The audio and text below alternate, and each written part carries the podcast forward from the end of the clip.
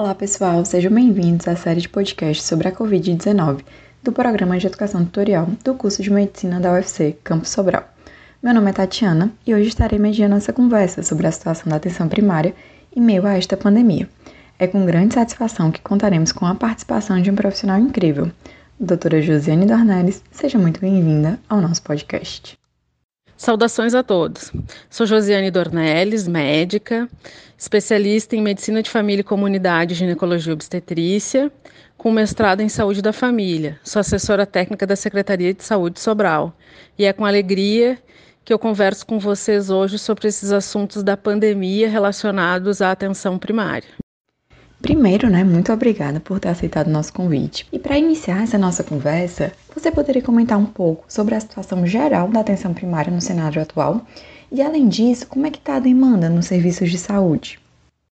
Bom, sobre a situação da atenção primária no cenário atual de pandemia, é bem interessante comentar que a atenção primária ela tem um papel muito relevante no que diz respeito a ser a porta de entrada, é o primeiro acesso das pessoas a cuidados de saúde no local mais próximo da sua casa. Atenção primária, portanto, tem um papel relevante nesse acolhimento das pessoas próximo da sua casa, sem ter que circular, ou seja, contaminar o resto da população quando se está sintomático e se está com coronavírus.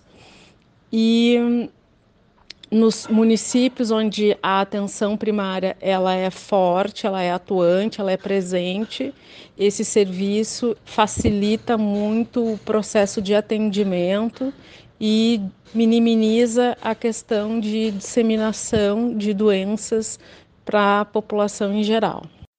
Com relação à demanda de atendimento da atenção primária, no cenário atual de pandemia, ele já vem sofrendo algumas modificações. Vamos trazer aqui o exemplo da cidade de Sobral. Sobral é uma cidade urbana, né, tem 210 mil habitantes, é uma cidade que tem características urbanas, mas a gente tem é, distritos, né? Nós temos 22 postos de saúde localizados dentro da sede de Sobral e temos 19 postos localizados em distrito. Inicialmente, a maior demanda com relação à pandemia se localizou nos postos de saúde localizados na sede de Sobral. No momento atual da pandemia, isso já vem se invertendo, que é o que vem acontecendo em todo o cenário na, uh, nacional. A pandemia caminhando para as zonas rurais. Então, neste momento, a gente já vem passando por uma transição. As unidades da sede com diminuição da demanda de atendimento e as unidades de distrito começando agora a aumentar a demanda em relação a atendimento relacionados a sintomático respiratório e aos casos uh, suspeitos né, de coronavírus. Doutora, e ao procurar atenção primária de saúde, como que os pacientes são conduzidos e encaminhados? Para que a gente puder, a atenção primária pudesse é, fazer o atendimento em relação à pandemia, logo no início, lá em torno de, do dia 18 de março, a gente fez uma reorganização do atendimento é, dos pacientes com sintomas respiratórios. Primeiro, como foi decretada a pandemia, todo sintomático respiratório era um caso suspeito de coronavírus. E aí, dentro da atenção primária, se fez uma priorização de atendimento dos sintomáticos respiratórios e foram organizadas algumas demandas que faziam parte da demanda normal de atendimento e que se mantiveram sendo atendidas, tipo vacinação, é, realização de curativos, atendimentos de urgência de casos de pacientes crônicos descompensados é, trocas de sonda, dispensação de medicamentos dos pacientes crônicos, tudo isso foi mantido o atendimento, mas uh, feito um atendimento prioritário para o sintomático respiratório, com colocação de tendas frente, na frente das unidades básicas de saúde, para que pudesse haver uma melhor organização do atendimento, sem é, a gente ter acúmulo de pacientes, sem ter pacientes aglomerados dentro da unidade básica de saúde, tudo no sentido de respeitar os decretos municipais, de isolamento e ter um atendimento na unidade que não colocasse em risco nem os profissionais de saúde, nem as pessoas que tivessem a necessidade de procurar o atendimento na unidade básica. Assim, todo caso sintomático respiratório era atendido de forma diferenciada, nas salas de, de maior espaço dentro da unidade, onde pudesse ser observado o distanciamento, salas arejadas, com portas e janelas abertas, sem ar-condicionado ligado. Ali o paciente era atendido, triado, verificado sinais vitais, saturação de oxigênio, tudo isso para determinar se um caso era grave ou não grave, os casos leves com sintomas respiratórios eram orientados, medicados conforme a necessidade e orientados a permanecer em isolamento. Quando nós começamos a ter a possibilidade dos testes rápidos, os testes rápidos passaram a ser agendados principalmente para os profissionais de saúde, profissionais de segurança e os pacientes crônicos, né, no momento em que a gente tinha poucos testes, pacientes com comorbidades, né, as gestantes, os hipertensos, diabéticos, as pessoas com mais de 60 anos agendados para fazer testes rápidos e aqueles é, com sintomas que foram pudessem estar se agravando. Tosse, febre persistente, a partir do quinto dia, a utilização de medicação a nível ambulatorial, né? Azitromicina e prednisona, que foram as medicações adotadas aqui no município para serem utilizados a nível ambulatorial.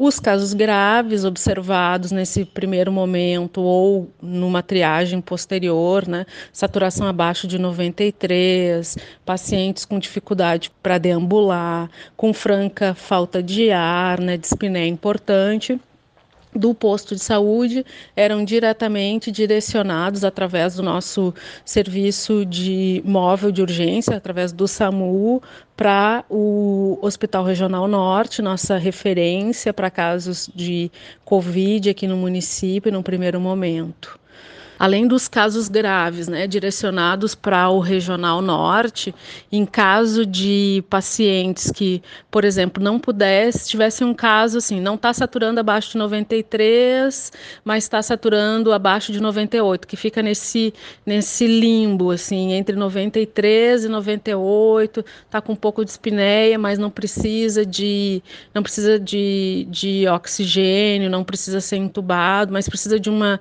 de uma de uma vigilância maior. A unidade básica faz uma regulação para o Hospital Doutor Estevam, que é um hospital que uh, ficou recebendo pacientes de Covid com menor gravidade. Então, também, também a atenção primária fez esse, esse movimento. E pacientes, por exemplo, que tenham caso suspeito uma, e que precisa de isolamento domiciliar, mas na realidade da atenção primária são aqueles pacientes com vulnerabilidade. Tem 20 pessoas morando na mesma casa e tem indicação de isolamento, ele não pode fazer isolamento em casa. A gente aqui no município dispôs de uma unidade de acolhimento, que é uma unidade em que a gente pode receber esses pacientes para fazer o isolamento dos 14 dias, né? Não tem uma complexidade, mas tem uma equipe lá de saúde que fica observando o paciente. Em caso de gravidade, pode referenciar para outros setores, né? Uma questão mais de atendimento às vulnerabilidades. A atenção primária também fez esse, essa observação e essa organização para que esse quadro também de pacientes, esse tipo de paciente com vulnerabilidade também pudesse ser atendido. Para combater a pandemia, né, todos os profissionais de saúde são de fundamental importância. Nesse contexto, nós gostaríamos de saber como é que está a atuação dos agentes de saúde. Com relação ao atuação dos agentes comunitários de saúde. No contexto da pandemia, os agentes comunitários de saúde ajudaram as equipes na questão do monitoramento dos casos suspeitos, onde esse monitoramento não pudesse ser feito por telefone, né, à distância, em que tivesse uma necessidade de atendimento presencial. Então, a gente de saúde ajudou nesse processo de, de de organização da unidade, né, fazendo esse papel mesmo de ir no domicílio, ver, ver mesmo que da porta, como é que o paciente estava, né, para manter esse elo da, da unidade básica com a comunidade.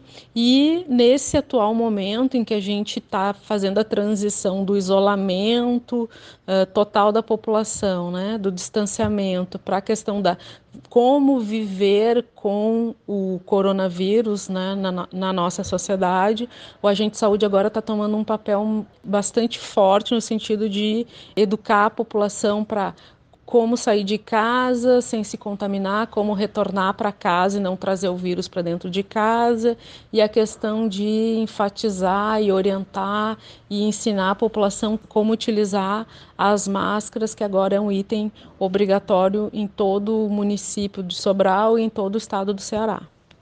Bem, doutora, e com relação aos equipamentos de proteção, como está a disponibilidade desses CPIs para os profissionais de saúde? Com relação aos EPIs na atenção primária, né? A gente desde o início teve uma distribuição, a gente vem semanalmente distribuindo as máscaras N95 para médicos, enfermeiros e auxiliares de enfermagem. Os demais profissionais que não têm o risco de contaminação por dispersão de partículas nas unidades básicas recebem máscaras cirúrgicas. Todos os profissionais de saúde das unidades básicas receberam protetores faciais e também recebem gorros, jalecos, luvas, quando tem coletas de suave e outras situações que podem gerar algum aerosol. Infelizmente, com toda essa situação, muitos profissionais de saúde acabaram se contaminando durante os cuidados com os pacientes. Como é que está sendo feito o manejo desses profissionais? Quanto à contaminação dos profissionais de saúde no atendimento aos pacientes confirmados, né, ou suspeitos de Covid, a gente teve alguns profissionais que se contaminaram no atendimento, eles eram, nos casos suspeitos, afastados. São os profissionais de saúde são um grupo prioritário para testagem, né? Então a gente não teve dificuldade nessa parte de testar os profissionais de saúde e felizmente os casos que se contaminaram durante o serviço não evoluíram né, até este momento com gravidade.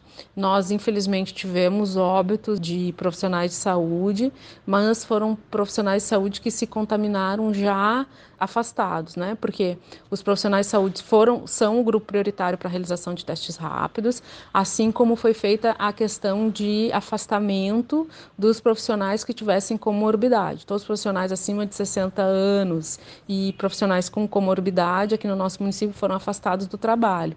Infelizmente, durante esse afastamento, né, no seu domicílio, alguns profissionais se contaminaram, mesmo fora da questão de estar trabalhando, né, na sua vida pessoal, e nessa contaminação, alguns deles, é, a gente teve um óbito de uma agente comunitária de saúde.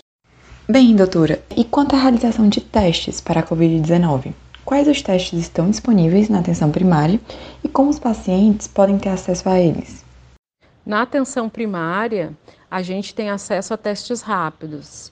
Nesse momento, a gente está com os testes rápidos, IgM IgG total, né? Ele não diferencia, os que a gente tem disponível até esse momento, não diferencia o IgM do IgG, então são anticorpos totais, né? Ele diz se o paciente teve contato e são coletados em todas as nossas 37 unidades básicas de saúde, ou seja, para garantir realmente o acesso da população carente, né, ela, da sua casa, sem utilização às vezes de nenhum meio de transporte, ela pode tranquilamente coletar o seu exame na atenção primária.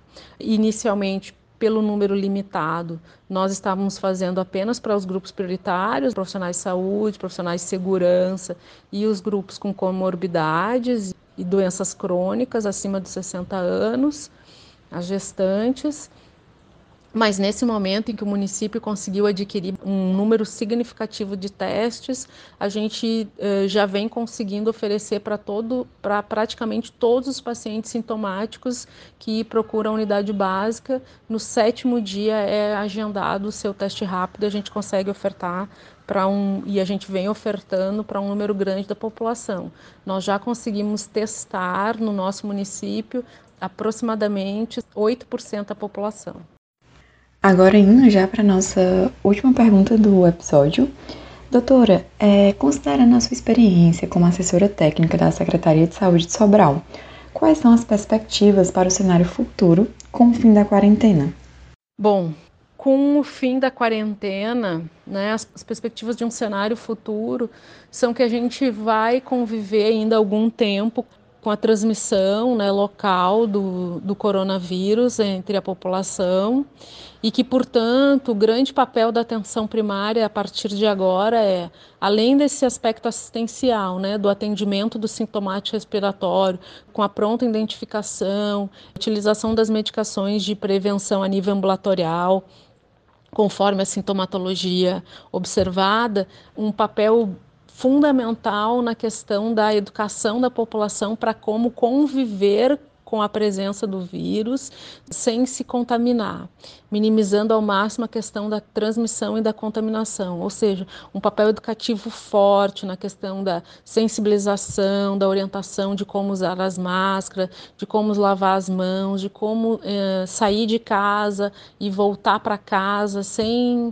eh, trazer o vírus, sem espalhar o vírus para as outras pessoas, para dentro da sua casa. Então, atenção primária, dentro dessa rede de serviços que vão, que vão a partir de agora ter essa questão do, da vivência com o coronavírus como uma coisa diária, corriqueira, né? A atenção primária vai dentro desse dessa rede de atenção fazer um papel fundamental que vai estar tá entre o assistencial e a questão da prevenção, porque a atenção primária através dos seus agentes de saúde que já vem se mobilizando para isso, vem fazendo essa questão mesmo de como não se contaminar, como eu vou para a rua e volto uhum. para minha casa com um mínimo de prejuízo.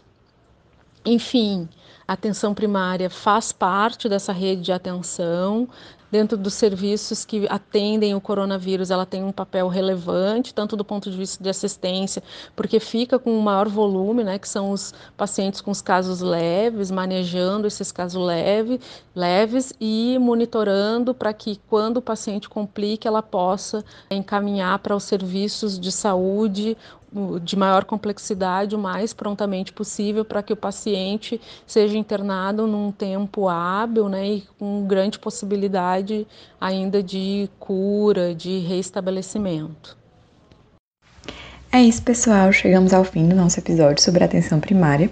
Em nome de todos os integrantes do PET Medicina UFC Sobral, agradeço à doutora Josiane por ter nos reservado um pouco de seu tempo e por ter respondido às nossas perguntas de uma forma tão esclarecedora.